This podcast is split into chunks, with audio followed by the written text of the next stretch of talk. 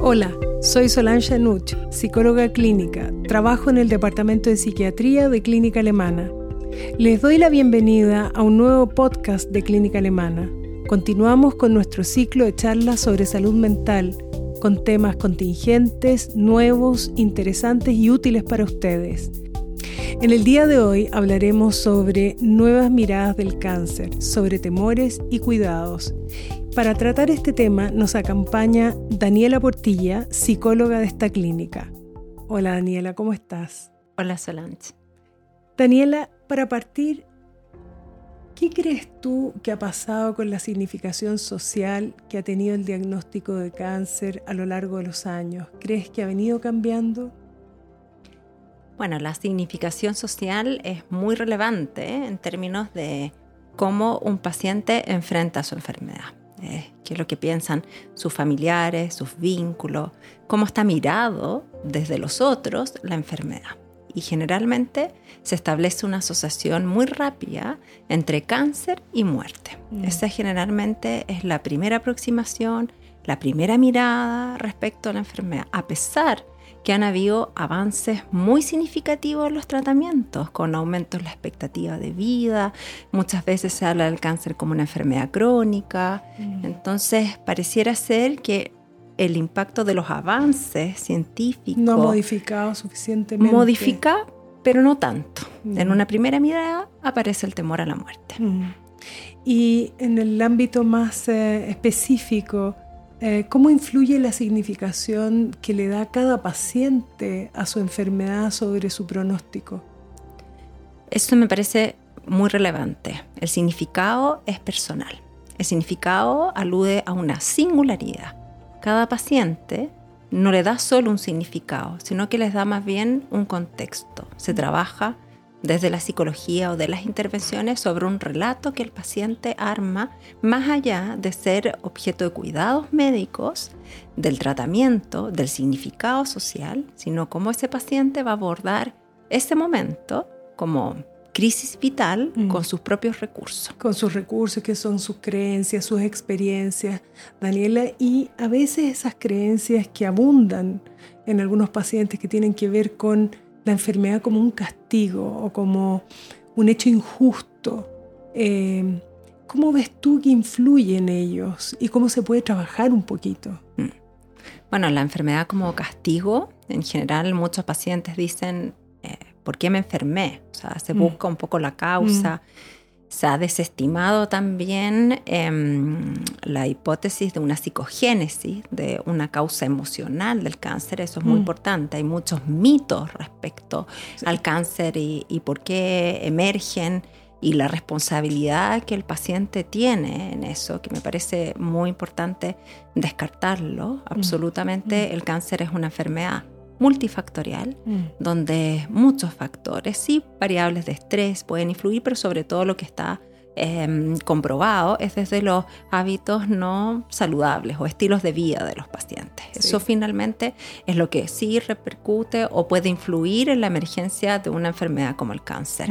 Pero las variables emocionales han sido eh, absolutamente em, alejada de la responsabilidad del paciente. Bueno, en eso hay un libro excelente de Susan Sontag que es como la que habla de la enfermedad, del cáncer y las metáforas respecto a la enfermedad, que me parece muy fundamental y que alude más bien a la responsabilidad que se le atribuye al paciente, porque si tiene la posibilidad de causar la enfermedad, también va a tener la posibilidad de curarla. Y eso no es así. Sí, los pacientes pueden influir en la forma en cómo abordan, cómo enfrentan su enfermedad para favorecer calidad de vida, también para poder establecer una relación, o sea, vivirlo y enfrentarlo justo a la familia y a la red de apoyo que en fondo acompaña al paciente en esto. También da el espacio a la, a la red de apoyo de salud que lo va a acompañar. Generalmente son tratamientos largos, son extensos en el Y probablemente el significado se va transformando también a lo largo del tiempo del enfrentar la enfermedad. Eso es muy importante. Hay distintas miradas, hay distintos momentos. Hay momentos que, que son difíciles para el paciente de ver algo en, este proceso. Pacientes que pueden decir como, no sé qué tengo que aprender. También está como la opción de aprendizaje, que finalmente cada crisis vital, no necesariamente una enfermedad, nos ayuda a visualizar nuevos recursos, a conocer una parte de nosotros que no habíamos visualizado, que no habíamos comprendido antes. O sea, aparece algo nuevo en el contexto de crisis. Y en ese sentido, bueno, no estamos nosotros preparados para la experiencia de la vulnerabilidad, de la fragilidad. Eh, en general la evitamos y cuando enfermamos nos sentimos tremendamente vulnerables. ¿Qué elementos nos pueden ayudar a vivir esta vulnerabilidad a favor de nosotros, a favor de nuestra biografía, de nuestra identidad y no como una debilidad, como un problema? Háblanos de una nueva versión de la vulnerabilidad, Daniela. Eh, ese tema me parece fundamental porque mm, en oncología se trabaja con esa vulnerabilidad una vulnerabilidad que en un primer momento se evalúa o se eh, visualiza como física, como desde el cuerpo, parte desde ahí. Pero nuevamente vemos, o al poco tiempo o simultáneamente, se genera también una vulnerabilidad psicológica en los pacientes. No siempre se dan igual. Tengo pacientes que están en una etapa inicial de su enfermedad eh, y que tienen muchos temores y pacientes que están en etapas avanzadas y que tienen confianza en los tratamientos, eh, quieren esperar una respuesta. Eh, eso también tiene que ver con las características de personalidad, entorno, si tienen o no antecedentes familiares, también si han tenido como trastornos de depresivos o de algún tipo de enfermedad mental. Todos mm. esos pueden ser factores de riesgo y que pueden influir en nuestra forma de mirar eh, el proceso que estamos viviendo. Ok. ¿Y qué es el distrés clínico? ¿Cuáles son sus consecuencias?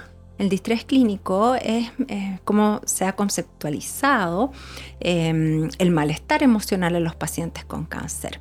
Eh, también hay otras traducciones que son niveles de angustia que se están evaluando, eh, especialmente en etapas eh, como de inicio de tratamiento o cercanos al diagnóstico, que generalmente hay una percepción de una amenaza que viene desde el cuerpo, de una enfermedad, que más bien hay incertidumbre, se avanza rápidamente en el diagnóstico para llegar a un tratamiento. Esto sucede en muy breve tiempo y eso implica que, que los pacientes cómo respondan a esa angustia y los elementos de apoyo que se den para ese momento van a ser fundamentales. ¿Y, puede revertir?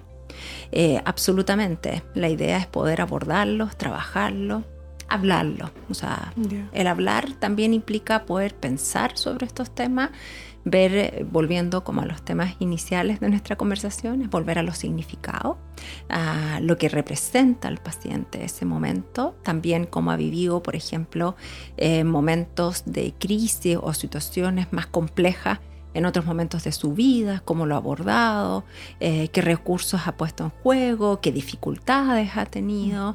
Y también valorizar los recursos. Generalmente el paciente siente que no, no tiene recursos, que, que, solo es una enfermedad, o sea, eh, comienza a haber una asociación solo con la vulnerabilidad física, pero no con los recursos que se pueden eh, extraer explorando sobre esa vulnerabilidad emocional, que finalmente los pacientes a veces Mm, tienen muy claro o avanzan en la claridad respecto a lo que sienten que ellos son, a lo que quieren, a sus deseos, los expresan más fácilmente, también pueden ser más escuchados en ese momento. Hay un protagonismo emocional del paciente que se recoge para que él pueda tomar decisiones. Hay más libertad también, si uno lo piensa, el paciente oncológico no, no, no está expuesto a cierta exigencia o no debiera al menos para explorar los elementos que él quiere y pasar del temor a una configuración más de eh, cómo voy a abordar este momento en mi vida y qué deseos, qué proyectos voy a mantener, cómo los voy a razonar, cómo voy a lidiar mejor con los desafíos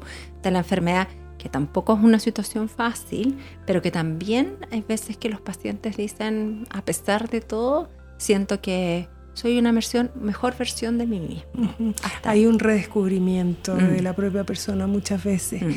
¿Y la familia? ¿Cuál es la mejor manera de poder cuidar psicológicamente a un familiar que está diagnosticado de cáncer?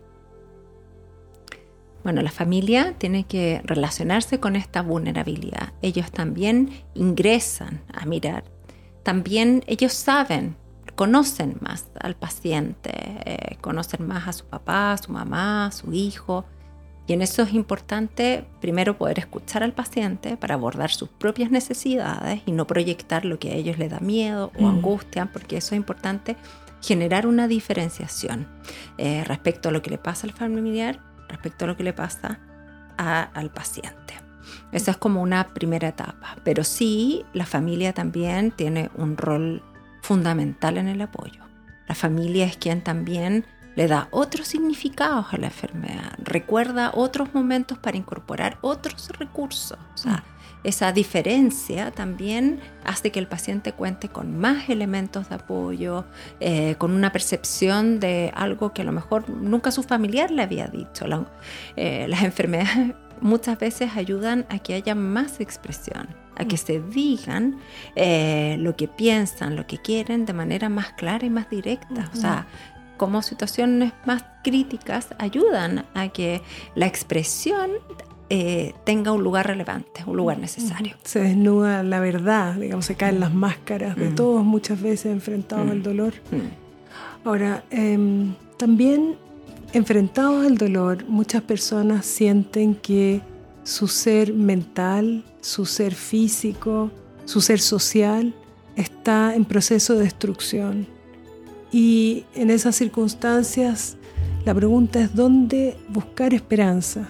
Y muchas veces son las tradiciones espirituales donde tú encuentras eh, los grandes fundamentos para entender la vida y la muerte.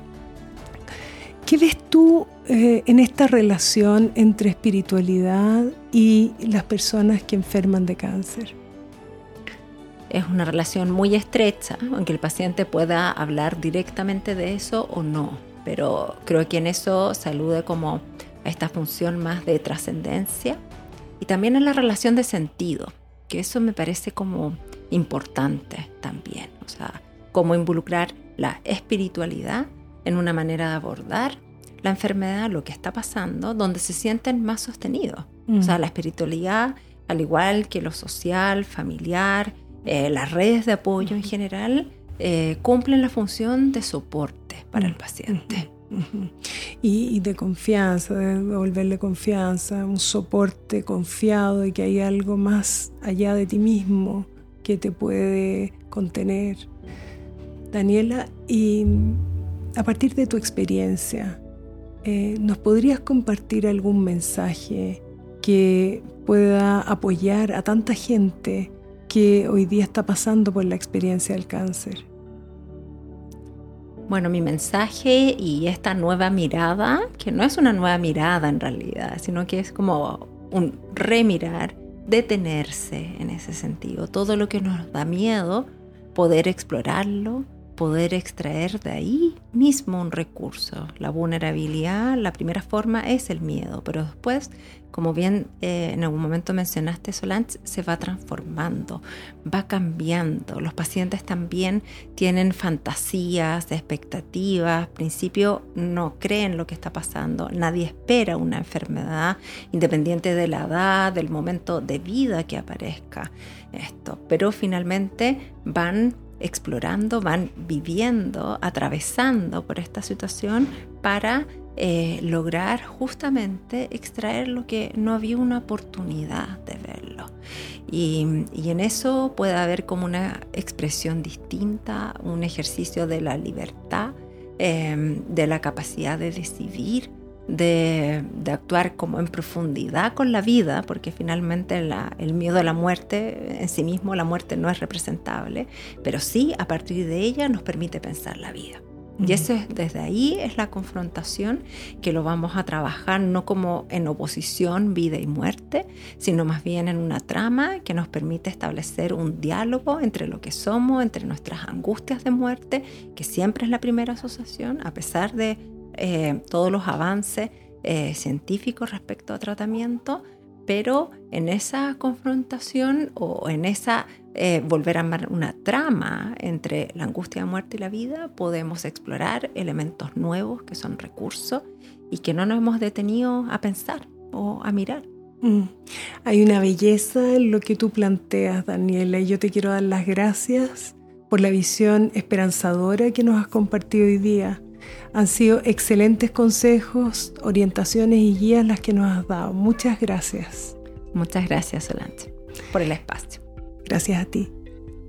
Y a todos quienes nos escuchan, los dejamos invitados a nuestro siguiente podcast sobre salud mental que Clínica Alemana prepara para ustedes.